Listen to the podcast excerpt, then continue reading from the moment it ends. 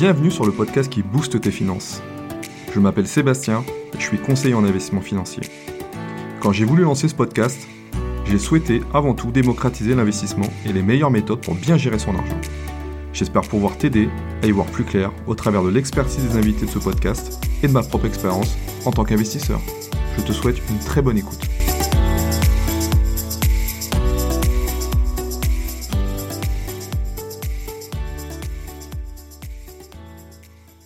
Donc aujourd'hui pour cet épisode, euh, j'ai le privilège d'accueillir Hugo Berthe, donc cofondateur de la plateforme de crowdfunding La Première Brique, qui permet à tout à chacun d'investir dès 1 euro euh, pour financer des opérations immobilières. Mais cela, Hugo va nous l'expliquer bien mieux que moi.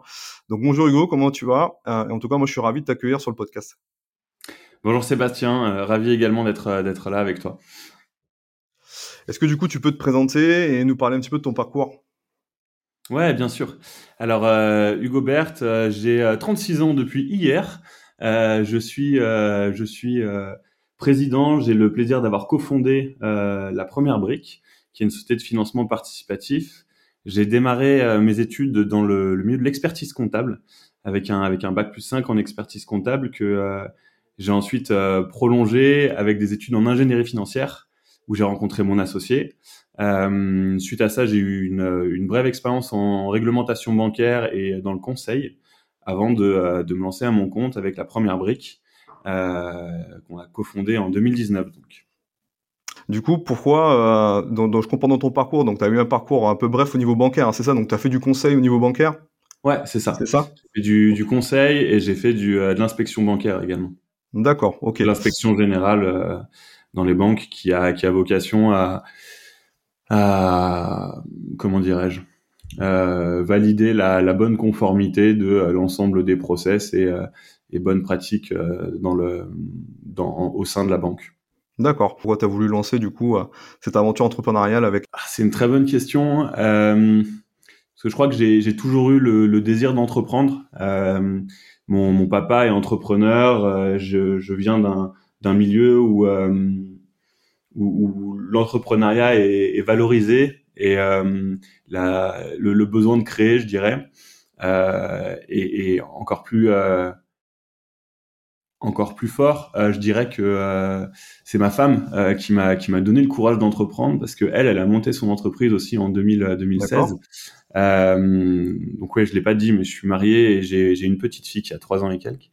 et c'est c'est un vrai moteur pour moi. Euh, donc ma femme a montré son, monté son entreprise en 2016 et euh, et je la voyais en fait entreprendre, je la voyais euh, euh, réaliser énormément de choses et j'étais assez admiratif de ce qu'elle faisait et c'est vrai que c'est un peu elle qui m'a donné le courage de, de, de, franchir le cap aussi pour euh, ça me donnait envie en fait c'était tellement exaltant sa, sa vie d'entrepreneur que j'avais envie de, de, faire un peu la même chose. D'accord, ok, super. C'est vrai qu'après, comme tu dis, hein, dans, dans, dans, un couple, c'est hyper important hein, d'avoir le soutien, d'avoir le soutien de, de, en tout cas de son épouse ou, ou en tout cas avoir, c'est hyper hyper important. Ouais. Euh, je reviens donc à, à, au crowdfunding. Qu'est-ce qui t'a donné du coup envie de, de, de t'intéresser au crowdfunding immobilier Pourquoi Dans la dans la continuité de ce que je viens de te dire, euh, quand j'ai euh, quand j'ai arrêté mes, euh, enfin j'ai terminé mes études en expertise comptable et je suis allé travailler dans un cabinet d'expertise comptable assez logiquement. Donc je faisais de la supervision comptable, je révisais des comptes euh, de, de sociétés euh, et euh, j'ai fait ça pendant deux ans. Et, et, puis à un moment où je sais pas, j'ai un peu euh, j'ai eu une prise de conscience sur le fait que je voulais pas faire ça, que ça me correspondait pas.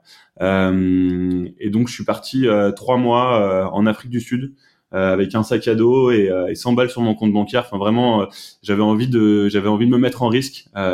La, la, comptabilité, c'est bien le, le job où t'es pas vraiment en risque. Tu sais que tu auras toujours du, du, boulot, tu sais que euh, ta vie est plutôt sécure, plutôt bien cadrée. Et j'avais envie de, de, un peu tout foutre en l'air, si je peux dire.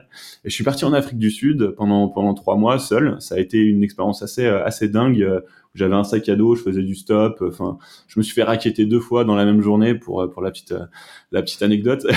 Ouais, c'est vrai que l'Afrique du Sud c'est pas le pays, euh, ouais, c'est pas le pays le plus sécur en termes de en termes de ouais, non, ouais. non non clairement, mais par contre c'était incroyable en termes d'ouverture d'esprit.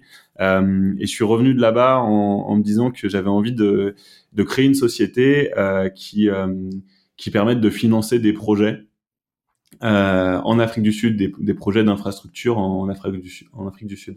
Et c'est là que j'ai repris des études en ingénierie financière où j'ai rencontré mon associé et euh, à l'EM Lyon pour ne pas la citer, en école de commerce. Et, et en fait, j'ai repris ces études vraiment en me disant ok, on, on, va on va on va créer un fonds pour pour des projets d'infrastructure en Afrique. Et petit à petit, mon étoile a un petit peu dévié. Donc ça, c'était vraiment mon étoile initialement elle a un petit peu dévié euh, et, et, pour se concentrer sur l'essence de tout ça qui était euh, permettre à tout un chacun de, de s'entraider en fait. Euh, et donc le financement participatif, ça a été assez rapidement une évidence pour moi. Euh, L'immobilier, c'est quelque chose que j'aimais beaucoup. Euh, aussi bien mon associé que moi, on a une grosse appétence sur ces sujets-là. Donc quand on s'est rencontrés, qu'on a décidé de, de, de monter une société ensemble. Euh, assez naturellement, ça a été le financement euh, participatif et assez naturellement immobilier parce qu'il y avait une vraie, euh, une vraie, une vraie niche à aller chercher euh, qui n'était pas adressée par les autres opérateurs du, du secteur, qui était le financement participatif immobilier pour des, des projets de marchand de biens à taille humaine. Euh, nos, nos, concurrents, à, à l'époque, on s'est on s'est monté en 2019, ils étaient surtout sur euh, des gros projets de promotion, sur des billets à 1 million, 2 millions. Euh, et nous, on, on, a financé notre premier projet, par exemple, c'était un jardin potager à hier euh, pour 75 000 euros. Tu vois, genre de choses qui est pas du tout rentable pour une, une grosse structure comme l'étaient nos concurrents à l'époque. Et, euh, et, voilà. Et petit à petit, donc, on s'est euh, on s'est on s'est monté comme ça avec vraiment cet ADN qui a toujours été au centre de notre activité, qui était euh, la bienveillance et, euh, et l'accessibilité. C'est-à-dire que euh, quelle que soit la taille du projet, quel que soit le l'investisseur qu'on a en face aussi, on est accessible dès un euro, c'est pas pour rien.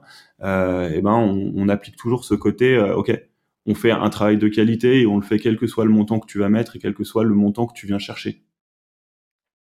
Voilà. Ok, super. En tout cas, moi, ça me parle beaucoup, hein, cette démocratisation, cette vulgarisation, et puis permettre à tout à chacun de, voilà, de, de, commencer à investir. J'aime beaucoup, j'aime beaucoup le, j'aime beaucoup le concept. Euh, là-dessus, ouais, effectivement. Ouais. du coup, euh, bah, c'est un peu le but du podcast aussi, hein, c'est de pouvoir justement parler de ces sujets, vulgariser, euh, et, euh, et c'est pour ça que ça me parle énormément. Euh, du coup, est-ce que tu peux nous expliquer ce que c'est que le, le crowdfunding immobilier? Ok. Euh, le crowdfunding, donc euh, financement participatif dans sa version française, euh, crowdfunding pour la, la traduction euh, lyrique, euh, financement par la foule, euh, c'est la, la mise en, en relation d'un porteur de projet qui va avoir un besoin de financement et d'investisseurs qui sont la foule, qui vont financer ce, ce besoin de financement moyennant un rendement qui est de l'ordre de 11% euh, sur notre plateforme. Euh, on a un des taux de rendement les plus élevés du, du marché. et à partir de 1 euro. voilà, très simplement. C'est une activité qui est réglementée par l'autorité des marchés financiers. Aujourd'hui, pour, pour exercer cette activité, pour avoir une plateforme de crowdfunding, il faut avoir un agrément qui est l'agrément de prestataire de services de financement participatif, ou PSFP. Et euh, que dire d'autre? Il y a des contrôles qui sont faits régulièrement. Euh, on a des, on a, on a souvent une interface assez complexe euh, derrière la plateforme et tout notre, euh, toute notre activité repose dans notre capacité à rendre simple quelque chose qui, en fait, dans la tuyauterie est très complexe. Ok, super. Euh, du coup, dans, en plus c'est bien, tu as eu un parcours financier donc euh, avant, avant de, avant d'avoir confondé la plateforme. Quelle est ta vision à toi du crowdfunding du coup et sa place dans un patrimoine pour un épargnant? Ok. Alors, pour moi, le crowdfunding, c'est quelque chose euh, qui est assez révolutionnaire, euh, dans le sens où on revient, enfin, qui est révolutionnaire et qui n'est pas du tout en même temps. Euh, c'est révolutionnaire parce que pour moi, l'avenir du financement, il est dans le financement participatif, euh, il est dans euh, retrouver du lien euh, entre entre tout un chacun et se dire que on décomplexifie en fait euh, ce qui, ce qui, ce qui est la finance d'aujourd'hui. C'est-à-dire qu'aujourd'hui, tu, tu mets 12 000 euros sur ton livret A, tu sais pas du tout ce que ce qu'on va faire avec ces 12 000 euros. Euh, tu sais juste que ta banque, elle, finance des choses euh, à côté et elle se sert de ces 12 000 euros pour euh, pour se, financer auprès de la BCE. Et puis, c'est tout un système qu'on comprend plus. Et euh, le financement participatif, il a il a cette cet avantage d'être très direct euh, nous, on va te proposer une plaquette, tu vas lire la plaquette, si le projet te plaît, tu finances ce projet, tu sais que ça va te rapporter 11%, tu sais que la durée max, elle est de temps, tu sais que si il, il dépasse cette durée max, ben, tu vas avoir des, des, des pénalités, et puis voilà, ça s'arrête là. Il n'y a, y a pas de frais, il n'y a pas de ligne cachée, il n'y a pas de... Euh, c'est très simple. Et, et c'est, à mon avis, ce dont on a de plus en plus besoin dans un monde qui se complexifie beaucoup trop. Euh, il y a une vraie attente de ce côté-là. Alors, je disais que c'était c'était révolutionnaire. Voilà pourquoi pour moi c'est révolutionnaire. Euh, et en même temps, ça a toujours existé parce que la la la petite pour la petite anecdote, la la statue de la liberté a été financée en crowdfunding. Euh, le socle par des Français, je crois, et puis le, la statue par des, des New-Yorkais. Euh, mais c'est, c'est, c'est le peuple qui a, qui a financé ça par un appel aux dons, en fait. Et donc ça a toujours existé. C'est juste une nouvelle forme de crowdfunding qu'on, qu'on peut proposer nous aujourd'hui. Euh, et à mon avis, il faut revenir à ces choses fondamentales et, qui sont euh, qui sont euh, qui sont en fait euh, assez salvatrices pour notre modèle économique. Voilà. Après la place pour un épargnant, je pense que le il faut pas il faut pas omettre le fait que un placement à 11% de rendement, il y a forcément un niveau de risque plus important que votre A. donc il y a un risque le risque, il est où? Euh, Pour moi, il est, double. Euh, il y a un risque de retard et il y a un risque de défaut. Euh, enfin, le défaut est un retard en fait, hein, un risque de perte, on va dire, parce qu'au sens de l'AMF, quand on parle de défaut, on parle d'un retard de plus de, de plus de deux mois de mémoire, deux ou trois mois. Euh, donc il y a un risque de retard. Euh, ce risque-là, il est rémunéré. En ce moment, c'est ce qu'on c'est ce qu'on vit énormément. Il y a beaucoup beaucoup de retard sur des projets qui ont été sélectionnés en 2021, en 2022, parce que le le, le contexte s'est retourné assez brutalement. Le marché s'est retourné assez brutalement et euh, on a un, on a une commercialisation qui est beaucoup plus longue pour des sujets de taux d'intérêt dont tu as certainement déjà parlé dans tes podcasts et qui sont euh, qui posent problème aux qui posent problème aux, aux acquéreurs potentiels. Où ça finalement c'est c'est assez sous maîtrise euh, dès lors qu'on n'était pas sur des prix déconnants, euh, dès lors que euh, on a un niveau de marge qui est suffisant pour euh, pour porter euh, les, le service de la dette euh, et attendre la commercialisation, on est on est sur quelque chose qui finalement est pas très inquiétant.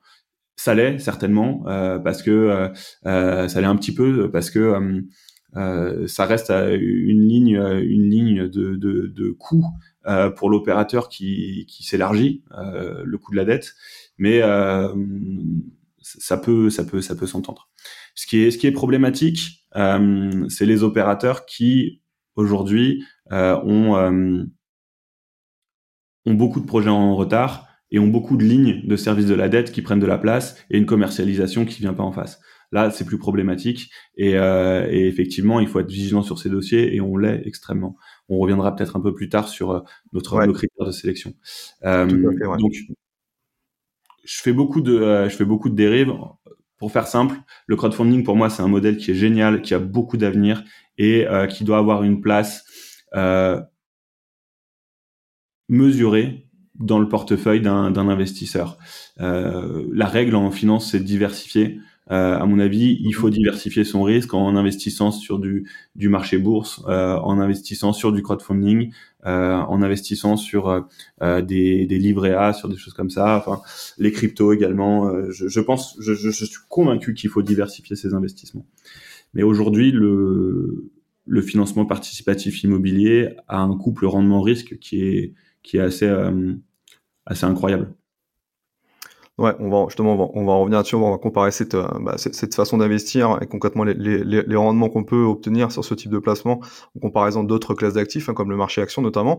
Moi, j'ai souvent tendance à dire avec mes clients que euh, lorsque l'on souhaite développer son patrimoine, il est important de s'appuyer sur deux piliers, le pilier financier dans un premier temps, donc avec tous les supports patrimoniaux, les solutions patrimoniales qu'on connaît, assurance vie, PER en fonction de ses objectifs, et puis un, un deuxième pilier qui est le pilier immobilier, donc euh, sur lequel bah, on va développer de l'immobilier en physique, voire peut-être pour certains, euh, l'immobilier euh, sous forme pierre-papier, etc. Moi, je, je, mettrais du coup, euh, en tout cas c'est ma vision à moi, le, crowdfunding comme étant une solution de diversification dès lors que ces deux piliers-là sont en construction, voire établis, et effectivement, on va pouvoir aller chercher des rendements intéressants via du crowdfunding. Je ne sais pas un peu si c'est ta vision à toi, en tout cas, de comment développer un patrimoine lorsqu'on est épargnant. Mais voilà un petit peu moi ma, vision à moi en tout cas et la place du crowdfunding du coup sur. Donc je, je dirais je dirais que ça serait intéressant. Voilà, après en fonction de son âge bien évidemment, mais c'est vrai que je, je, dirais que voilà entre 10 et 20 euh, de son patrimoine sur ce sujet-là me paraît moi pertinent euh, lorsque l'on souhaite voilà diversifier un petit peu son, son, son patrimoine. Ouais, je suis assez d'accord avec toi. C'est un, c'est un, en fait, comme tout, tout placement qui est très risqué, euh, enfin qui est risqué, euh, mais avec un rendement important, euh, je pense qu'il faut pas que ce soit la totalité de son, de son portefeuille, mais c'est intéressant de l'avoir en portefeuille parce que il y a un rendement qui est très important. Pour donner des stats, euh, euh, des stats, ouais, on a financé donc pour donner des chiffres, avec la première brique, on a financé à date 427 projets pour 120 millions d'euros. Euh, et sur 120 millions d'euros, on a un remboursement intégral de 38% euh, de, ces, de, ce, de ce capital. Donc très concrètement, le niveau de risque, il est, il est mesuré. On a 27 projets sur les 427 qui sont en retard. un retard qui est sous contrôle. Et donc voilà, le risque existe, il faut en avoir conscience, mais je pense que c'est un travail qu'on sait faire que de le mesurer. En tout cas, donc comme, tu ouais. comme, tu le disais, du coup, un taux de retard, donc un taux de retard qui est compris entre sur les projets entre quoi, entre 3 et 6 mois? Ouais. D'accord? Et pour le moment, vous n'avez pas de taux de défaut encore. 6 hein. mois de retard. Euh, et sur lesquels on a on a un vrai contrôle. Heureusement, c'est des projets sur lesquels il y avait un très bon niveau de marge euh, et qui du coup peuvent un peu euh, absorber le, le, le, surcoût de la dette. Euh, et après, ce qui est important également de rappeler, c'est que sur ces retards-là, effectivement, l'épargnant qui lui donc a du coup participé au financement de ces projets-là euh, est rémunéré du coup euh, sur sur le retard pris. On est d'accord. Hein, Nous, c'est 5% et on fait partie des, des rares plateformes qui appliquent ces pénalités de retard. Alors, on a des retours de certains investisseurs qui nous disent mais euh, appliquer ces 5%, ça fragilise le dossier. C'est vrai, ça fragilise le dossier parce que du coup le coût de la dette est plus important. Mmh euh, mais mais en fait, c'est un c'est aussi une question de de, de principe. Euh, L'opérateur a signé un contrat, il, euh, il, il, a signé un contrat s'engageant à signer, à verser ce, cette pénalité. Euh, en général, ils sont, ils sont de bonne foi et ils l'acceptent. Après, si, si on voit que ça met en péril le dossier, euh, on concerte les, euh, on se concerte avec les, les investisseurs au dossier, et on, on demande l'annulation du, euh, l'annulation de le vote pour l'annulation de ces pénalités. Ok, donc les, les, épargnants en tout cas sont toujours consultés finalement sur la destination. Ouais, ça c'est important. Hein. On est représentant de la masse, on ne prend pas de décision euh, aussi forte sans, la, sans consulter la masse des investisseurs. Donc ça c'est bien. Ouais. Donc vraiment voilà une transparence en tout cas sur le sur le, le la destination et puis finalement ben, l'évolution également du projet quoi. Hein, ce. Ouais, c'est essentiel. C'est essentiel. Nous, euh, je, le, je, le, dis souvent, euh, notre euh, notre industrie, nous, c'est la confiance. Euh, c'est la confiance de nos investisseurs. On est on n'est pas, on peut faire des erreurs, mais par contre, euh, il faut qu'on soit irréprochable dans le traitement de ces erreurs et euh, des erreurs de sélection, des erreurs de, et, et donc on, on, tient toujours informer nos investisseurs de tout ce qui se passe sur les dossiers. Il euh, n'y a rien de pire pour euh, pour enfin il y a rien de mieux pour effriter la confiance de nos investisseurs que de leur dire au dernier moment, bah voilà, ça fait six mois qu'on est au courant de ça, euh, le dossier est en train de casser, on vous l'annonce maintenant.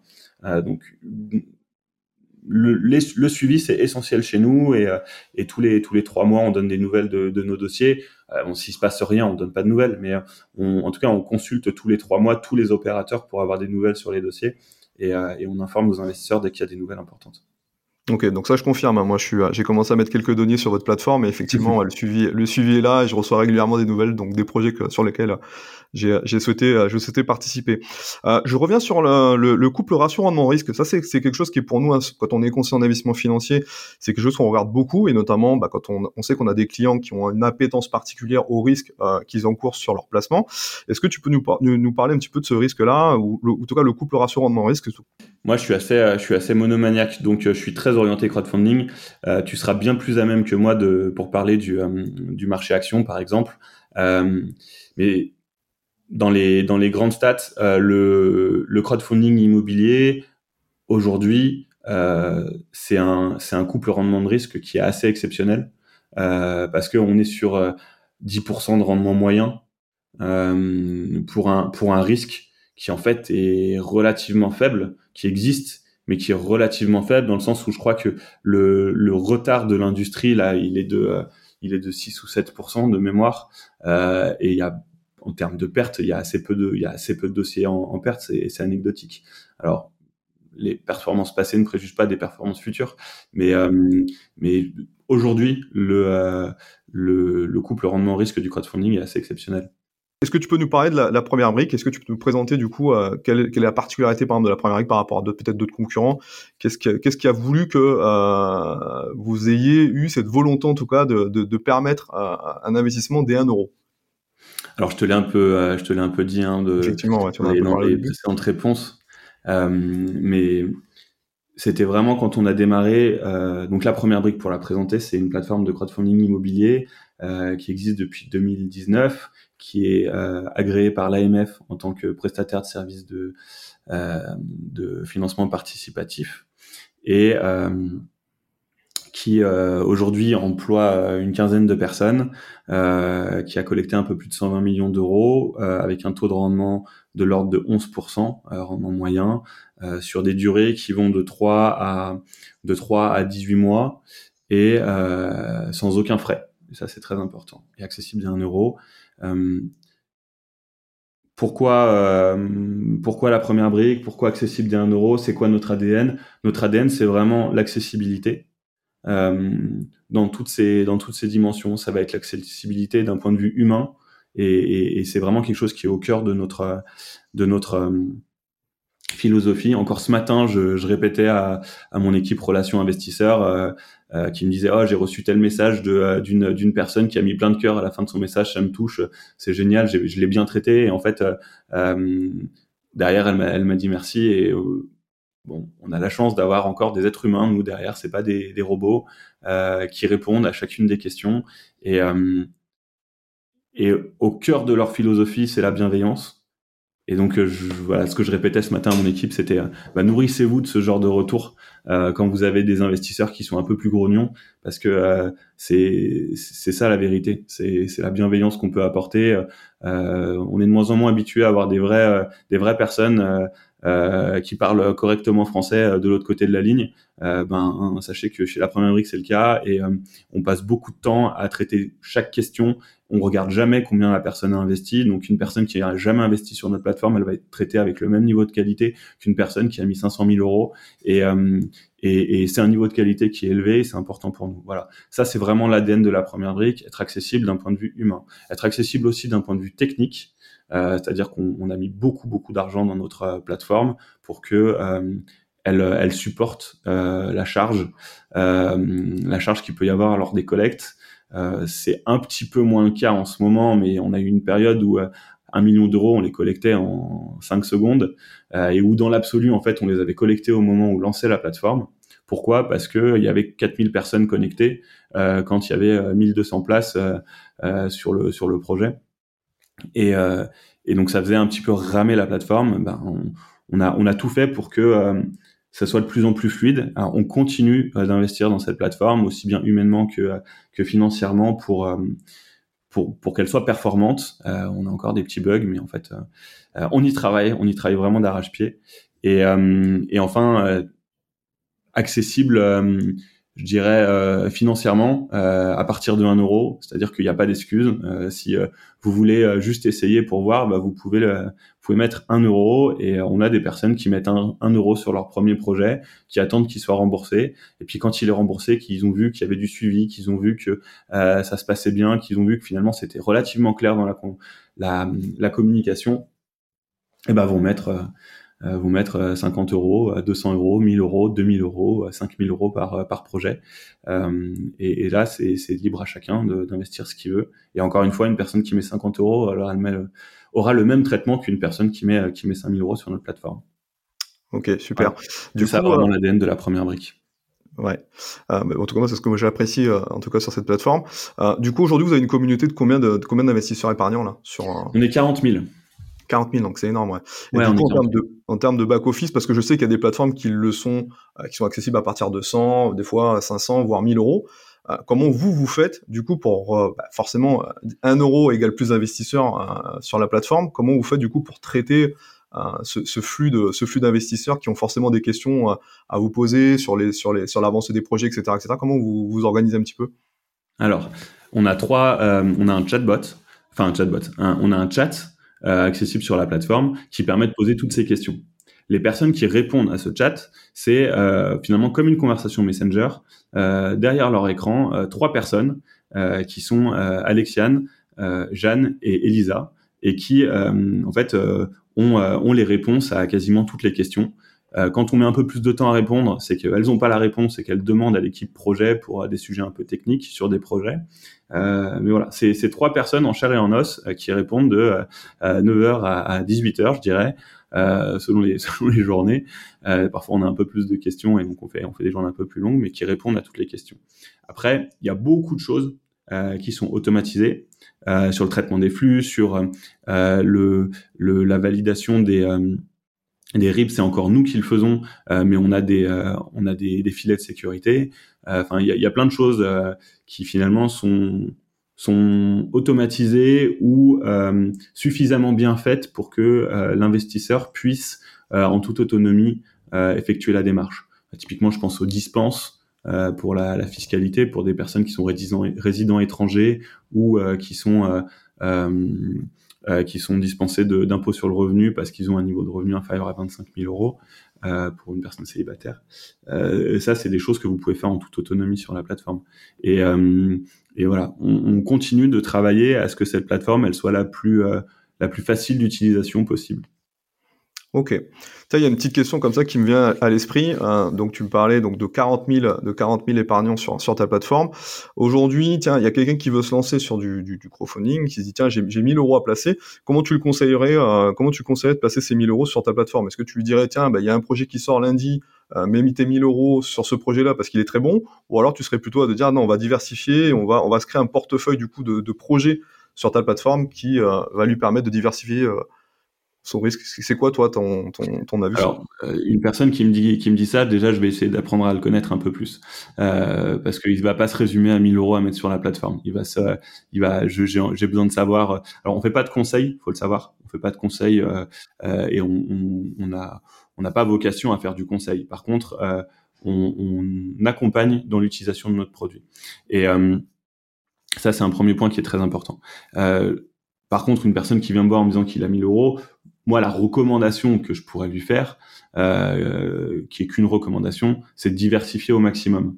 Euh, c'est euh, de euh, alors, est-ce qu'il a 1000 euros et c'est tout son patrimoine de gagner durement pendant pendant deux ans? Est-ce qu'il a 1000 euros et en fait c'est ce qu'il gagne tous les mois et et, et enfin c'est ce qu'il épargne tous les mois et puis le mois prochain il aura 1000 euros de plus? Voilà, je vais pas le conseiller de la même façon. Est-ce que 1000 euros c'est tout ce qu'il veut mettre sur notre plateforme ou est-ce que c'est ce qu'il veut mettre cette fois-ci? Voilà, le conseil va, va, forcément un peu varier. Mais de toute façon, la ligne directrice pour moi, ce sera de diversifier. Euh, parce qu'encore une fois, à 11% en finance, il y a un risque. C'est une loi fondamentale de finance. Plus tu gagnes, plus c'est risqué. Et donc, son investissement, je lui recommanderais de le, de le diversifier sur notre plateforme et de mettre bah, 200 euros par projet x 5 euh, sur des projets qui, qui lui plaisent et qui sont solides. Et ce que je lui demanderait, euh, c'est de pas investir dans un projet sans s'être fait un vrai avis sur le projet. Euh, et lui, euh, son avis, pas l'avis de euh, un tel ou un tel qui a pas forcément un avis très pertinent. Euh, c'est vraiment lui qui porte le risque sur ces 1000 euros, et donc c'est à lui de, de, de, de, lire la plaquette. On fait des plaquettes de présentation qui font une quarantaine de pages, entre 20 et 40 pages selon les projets, selon la complexité du projet, dans lesquelles on détaille toutes les informations qu'on a, mais vraiment toutes, euh, encore une fois, notre industrie, c'est la confiance de nos investisseurs. Donc, euh, et donc, je lui demanderais de se faire un vrai avis sur les projets avant d'investir et de diversifier. Ok, tu vois, tu vois, les, les, conseils, tes conseils sont pertinents, donc tu vois, tu aurais pu être CGP, hein, Hugo. Super. Non, non chacun son métier. Vous le faites, vous le faites bien. Les CGP font bien mieux ce travail que moi. Du coup, euh, je voulais justement revenir. Tu parlais du coup de, de sélection de projets. Comment vous vous faites euh, du coup au sein de la plateforme, en tout cas de ton équipe, hein, pour sélectionner des projets? Euh, Alors, notre notre ligne conductrice, ça a toujours été le bon sens. Et, euh, et depuis le, le, début de la plateforme, si aujourd'hui on a on a un retard qui est aussi faible et, euh, et, on a des stats qui sont aussi bonnes, euh, c'est parce que on a toujours agi avec bon sens. Alors c'est plus simple à faire avec nos projets qui sont des projets à taille humaine euh, que finalement euh, tout un chacun peut comprendre si tu passes la barrière de quelques termes techniques. et c'est aussi ce qui me plaît dans les projets qu'on propose. Mais quand on analyse un projet, on va l'analyser avec bon sens en se disant est-ce que moi je le ferais ce projet? Et et il y a plein d'indicateurs et il y a plein de, de, de points qu'on va passer au, à la loupe. Enfin, il y a plein. Il y a trois trois grands axes d'études. Le premier, ça va être le porteur de projet. C'est essentiel. Euh, qui est la personne qui fait ça, quelle est sa réputation internet, quelle est sa euh, sa réputation FIBEN. On a on est branché à la Banque de France et, et on, on, voit les impayés, on voit les procédures, on voit ces choses-là. Enfin, euh, on fait une vraie étude du porteur de projet pour s'assurer qu'il est clean. Euh, le deuxième le deuxième point qu'il est clean et qu'il a du patrimoine en cas de en cas de défaut. le deuxième point c'est le la société de projet. Donc même chose, on, on, la passe on la passe à la loupe pour être sûr que la société est clean et qu'elle euh, n'a pas un surendettement euh, que, ou que son endettement s'explique par du stock en face qui n'a pas encore été vendu. Parce que encore une fois, on n'analyse pas une société, euh, enfin on n'analyse pas une société qui, travaille dans l'immobilier comme une société qui travaille dans les conserves, par exemple. il y a des sujets de stock qui doivent être avec des dettes en face. Il y a, pas mal de, de, détails qui sont importants. Et troisième point, assez naturellement, on analyse l'opération. Euh, donc là, si on rentre un peu plus euh, dans le détail, on va analyser euh, le, la, la, commercialité, euh, on va analyser donc euh, quel est son prix de vente, quel est son prix d'achat, est-ce que c'est cohérent vis-à-vis du marché, vis-à-vis des, des, travaux qu'il veut faire. On va également analyser les travaux, quel est le coût travaux versus les prestations qu'il veut proposer, est-ce qu'on a des devis, et on va analyser les éléments d'urbanisme euh, pour euh, voilà pour valider que le projet est solide et qu'il y aura pas de couac. Euh, voilà, ça c'est les trois grands axes qu'on va analyser dans un projet. Et face à l'histoire que nous a raconté le porteur de projet, on va mettre des pièces pour dire bah il a une il a une pré-commercialisation de 50%. Ok, bah, on veut voir les promesses de vente, on veut voir pas, des contrats de réservation si on est sur un sujet en VFA, euh, et, voilà, vraiment avoir tous les éléments qui vont nous permettre d'affirmer haut et fort à nos investisseurs, bah voilà, la situation c'est ça, et on l'a vérifié. Ok, super. Et donc du coup, après, euh, concrètement, pour l'épargnant ou l'investisseur particulier donc, qui s'inscrit sur ta plateforme, euh, on a accès du coup à une plaquette commerciale que vous nous proposez, où effectivement on aura sur ces 40 pages euh, qui comprend donc les, les, détails du projet, tous les éléments qui ont été vérifiés du coup en amont ou en tout cas les plus pertinents pour l'épargnant particulier. Alors, et, pas de plaquette commerciale, moi. C'est une c'est une plaquette de présentation du projet et qui n'a pas vocation à inciter à l'investissement. Euh, La réglementation nous interdit d'ailleurs de faire de l'incitation à l'investissement.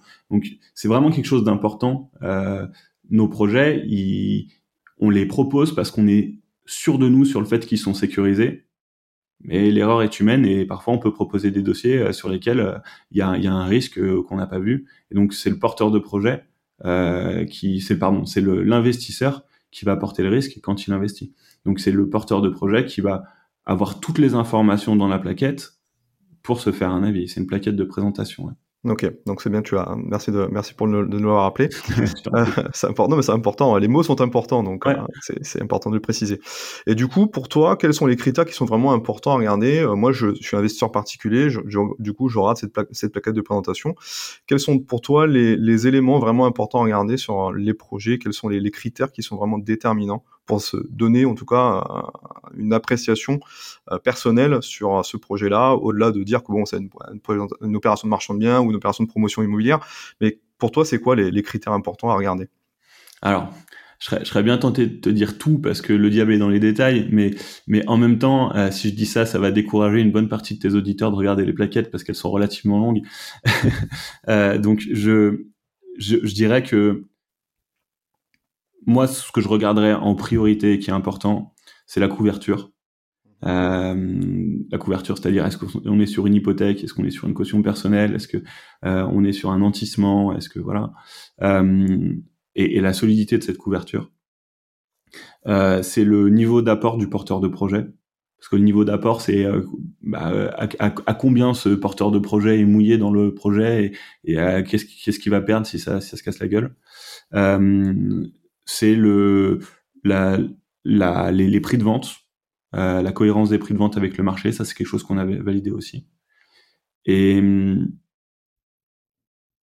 la pré-commercialisation, c'est naturellement.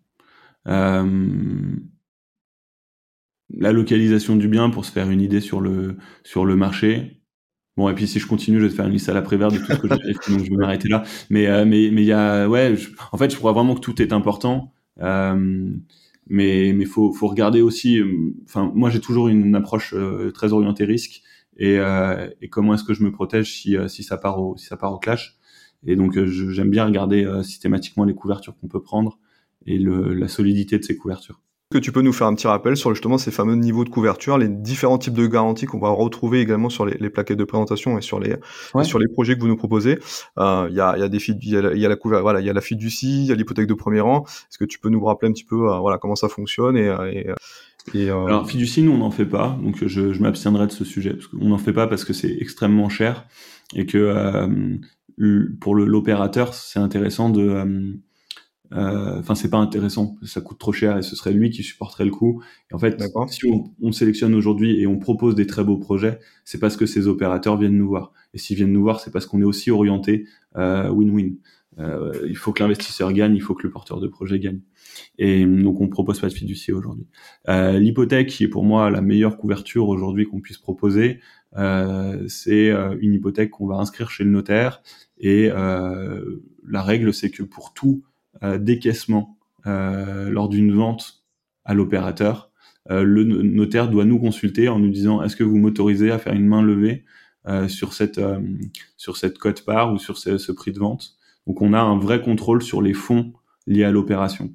Et en cas de en cas de difficulté sur le projet, on, on, peut activer l'hypothèque, comme comme on le dit, et ça nous permet de d'être d'être propriétaire du bien euh, et finalement derrière de finaliser l'opération, de revendre le bien et puis euh, de, de rembourser nos investisseurs. Donc c'est vraiment ce qui est le plus solide parce qu'on s'appuie sur quelque chose de très concret. Euh, après, tu vas avoir le, la garantie à première demande. Euh, ça, c'est un peu comme une caution personnelle. Donc, je vais t'expliquer les deux en même temps. C'est un tiers euh, ou, enfin, la personne physique porteur de projet, c'est la caution personnelle, ou une société euh, holding euh, de la société qui emprunte, dans le cas de la GAPD, qui se porte garant pour euh, le remboursement de cette dette. Donc là, quand tu l'actives, en fait, tu vas aller chercher ces personnes en disant, bah voilà, vous êtes porté garant euh, pour le paiement de cette dette, cette dette arrive à échéance, bah maintenant, merci de payer. C'est solide. Euh, les cautions personnelles, c'est c'est assez facile en, en face à un face à un juge à faire sauter, invoquer la nullité parce qu'on est on est souvent sur des dettes qui sont un petit peu importantes de notre côté et, euh, qui peuvent être euh, vues comme déraisonnables au regard du patrimoine de la personne. C'est pour ça que nous, on fait systématiquement un gros check euh, du patrimoine de la personne avant de le financer pour, s'assurer de la solidité des cautions personnelles qu'on finance. Mais ça reste aujourd'hui la garantie la moins, solide à mon sens. Et après, tu vas avoir le nantissement de titre.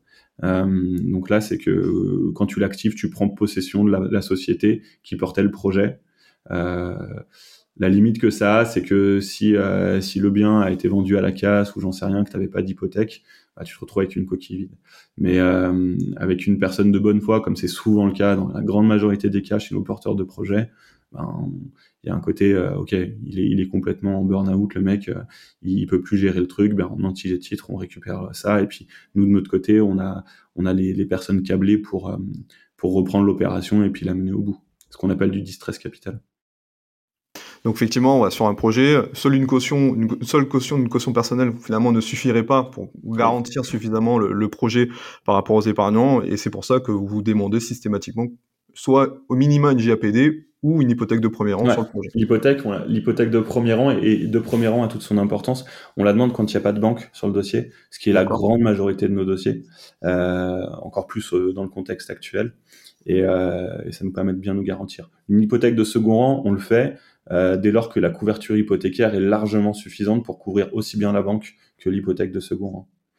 Mais euh, ouais, c'est voilà, c'est la, grande majorité de nos dossiers. Alors, on va parfois prendre juste une caution personnelle, c'est très rare, mais on le fait quand en fait on a 100% euh, de précommercialisation et que on est sur un dossier qui est ultra sécurisé. Donc, faut se dire que si vous avez qu'une caution personnelle sur un de nos dossiers, c'est qu'en face, euh, on a des on a des niveaux de sécurité qui sont très forts.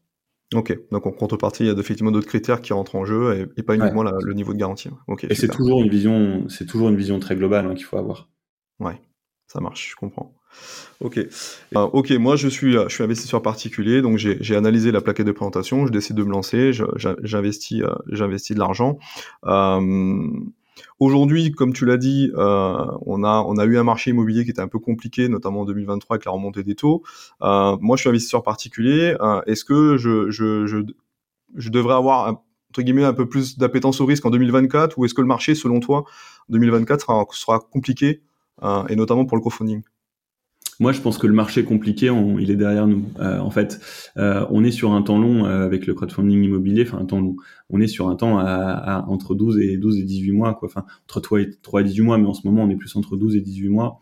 Et les opérations que vous financez aujourd'hui, qu'on finance aujourd'hui avec notre communauté, elles vont se déboucler dans un horizon de temps où, à mon avis, on, on aura une, une, reprise du marché et une, une nouvelle appétence des, des, acquéreurs pour des, pour des biens.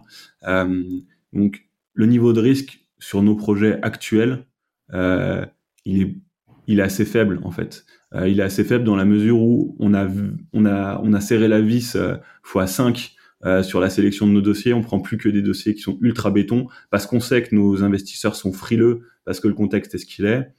Et en même temps, on a conscience que euh, ces, projets vont se déboucler dans un horizon de temps euh, beaucoup plus clément où euh, le marché sera reparti.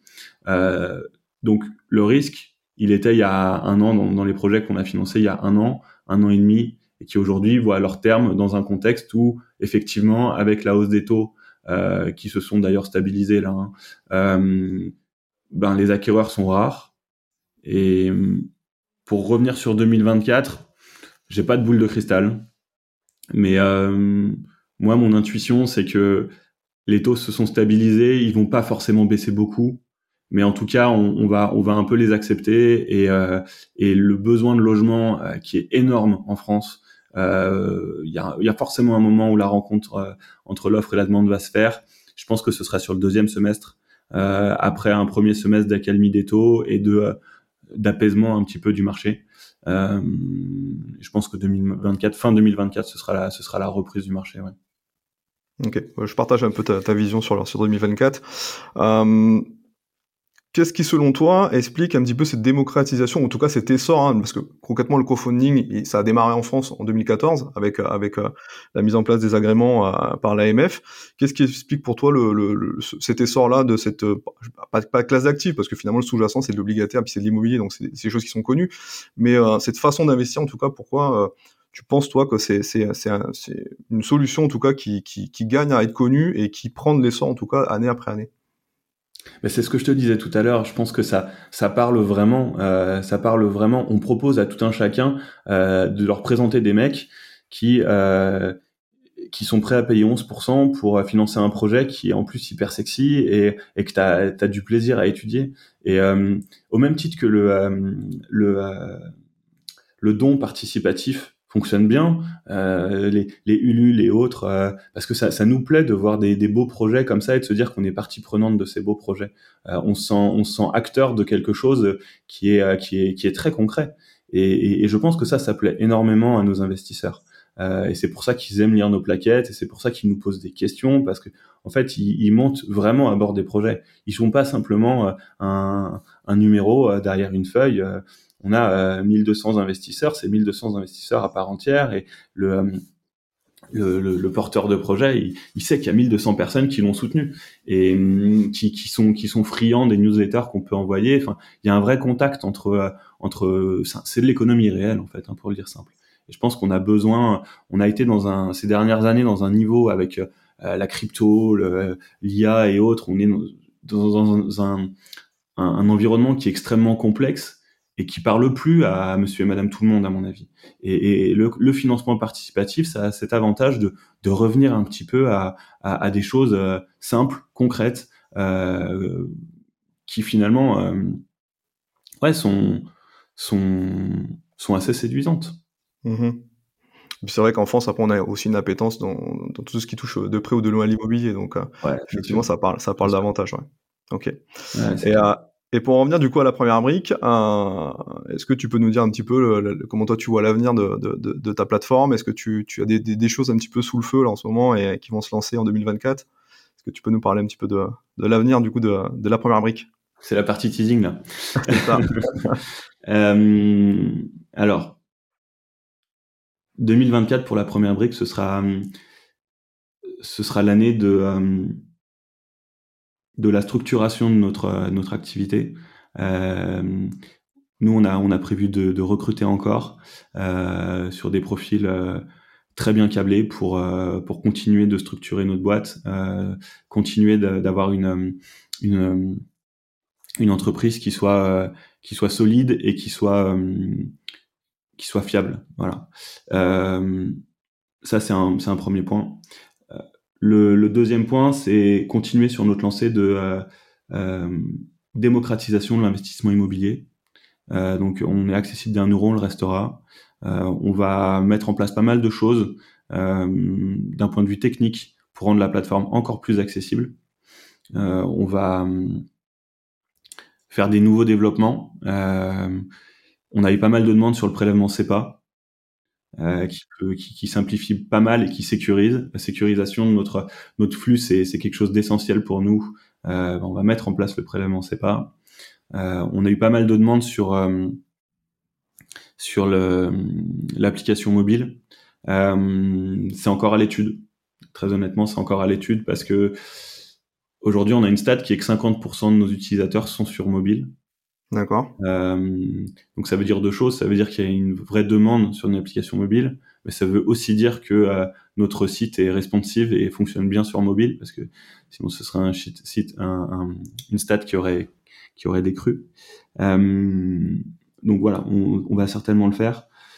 Il y a énormément de choses qui se passent tous les jours dans le back-office de la plateforme. Sur le back-office de la plateforme, on travaille énormément tous les jours avec euh, notre équipe de, de dev et, euh, notre équipe relations investisseurs et notre équipe projet et finalement toute l'équipe qui fait un travail formidable euh, pour rendre la plateforme de mieux en mieux. Et, on va continuer de le faire. voilà, le, les grands mots de, 2000, euh, de 2024, c'est euh, solidité euh, et solidité et, accessibilité.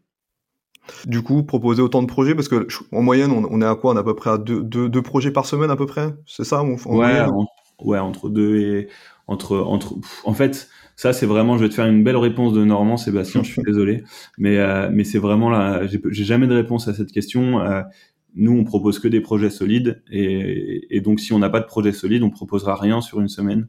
Et si on a des projets solides, on proposera euh, cinq projets sur une semaine. C'est vraiment notre philosophie. Euh, donc euh, oui, on va continuer de proposer autant de projets. De par la notoriété qu'on, ou la petite notoriété qu'on commence à avoir, on a, on a beaucoup beaucoup de demandes de financement, particulièrement en ce moment où les banques boudent un petit peu. donc on, on, sélectionne un projet sur 10 à peu près. Euh, on va continuer de, de, proposer des projets, euh, combien je sais pas, mais, mais on va continuer, oui, bien sûr. Ok, super. Du coup, de toute façon, je mettrai le lien du coup de la plateforme en description du, du, de l'épisode. Euh, toi, du coup, euh, on a parlé beaucoup de crowdfunding. Qu'est-ce que toi tu fais euh, en tant qu'investisseur particulier? Tu, c'est quoi ton péché mignon, toi, en tant qu'investisseur?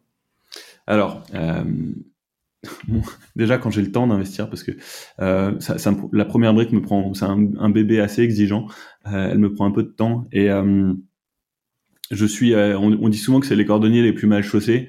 Euh, honnêtement moi j'investis dans des projets. La première brique je euh, et d'ailleurs c'est inscrit sur le site hein, parce que c'est une obligation réglementaire de le dire. Et à côté de ça j'ai quelques j'ai quelques actions. J'ai j'ai mes potes qui me tannent pour investir en crypto depuis trois ans. Bon, j'ai dû louper pas mal de, euh, de bull run et de euh, et, et, autres et autres moments euh, moments importants depuis. je m'en mords un peu les doigts, mais non, le gros de mes investissements, moi, ça va être ça va être sur le, la première brique. Et, et après, j'aime beaucoup l'immobilier, donc j'ai j'ai des investissements locatifs aussi avec avec mon épouse et, et voilà. Donc pas de pas de petits tips d'investisseurs à donner si ce n'est de diversifier. Mais ça, tu sais, tu, tu sais mieux le dire que moi. ok, ça marche, Hugo. Du coup, investissement locatif sur. Du coup, je crois que tu es de Lyon, hein, si je me trompe pas. Ouais, c'est ça. D'accord. Donc sur Lyon? Ouais, alors sur Lyon, sur Marseille, euh, on est en train de regarder sur euh, sur euh, sur Paris également, mais enfin voilà, c'est des investissements locatifs sur des sur des sur des petites surfaces. voilà. J'imagine en meublé? Pour meubler. Ça marche, ok. Et enfin, une dernière question, euh, si tu veux bien, est-ce que tu aurais une personne à me recommander du coup pour, pour une prochaine interview, une personne que tu, tu penses intéressante et qui peut apporter du contenu euh, intéressant et de valeur pour, pour les auditeurs? Euh, Bonne question, bonne question. J'en ai, j'en ai plusieurs. Ah, bah, j'en ai plusieurs en tête. Je t'envoie un, un, petit mail avec, euh, avec la liste. Est-ce que ça te va si on bah, comme ça Avec plaisir, avec grand plaisir. Allez, super. Allez, on fait ça, ça marche. Bon Hugo, merci beaucoup, euh, merci pour ta participation, merci pour cet échange, c'était très intéressant. On mettra les liens en description de l'épisode pour, pour celles et ceux qui s'intéressent au crowdfunding immobilier et on mettra un lien du coup de la, première brique. Merci à toi Sébastien, plaisir partagé. Merci, à bientôt. À bientôt. Pour, pour les auditeurs. Euh... Bonne question. Euh, bonne question. J'en ai, j'en ai plusieurs. Ah, bah, euh, j'en ai plusieurs en tête. Je t'envoie un, je t'envoie un petit mail avec, euh, avec la liste. Est-ce que ça te va si on fait comme ça? Avec plaisir, avec grand plaisir. Allez, super. Allez, on fait ça, ça marche. Bon Hugo, merci beaucoup, merci pour ta participation, merci pour cet échange, c'était très intéressant. On mettra les liens en description de l'épisode pour, pour celles et ceux qui s'intéressent au crowdfunding immobilier et on mettra un lien du coup de la première brique. Merci à toi Sébastien, plaisir partagé. Merci, à bientôt. À bientôt. J'espère que l'épisode t'a plu. En tout cas, moi je trouve que le crowdfunding immobilier est une solution intéressante et pertinente dès lors que l'on souhaite diversifier un petit peu ses actifs financiers entre 1 euh, et 20% maximum de son patrimoine financier. Toujours est-il que si tu as apprécié l'épisode, je t'invite à me mettre un avis 5 étoiles sur ta plateforme de streaming préférée, me mettre un petit commentaire pour me donner de l'énergie, du boost pour continuer à poursuivre cette aventure du podcast avec toi. Et je te dis à bientôt pour un prochain épisode du podcast qui booste tes finances.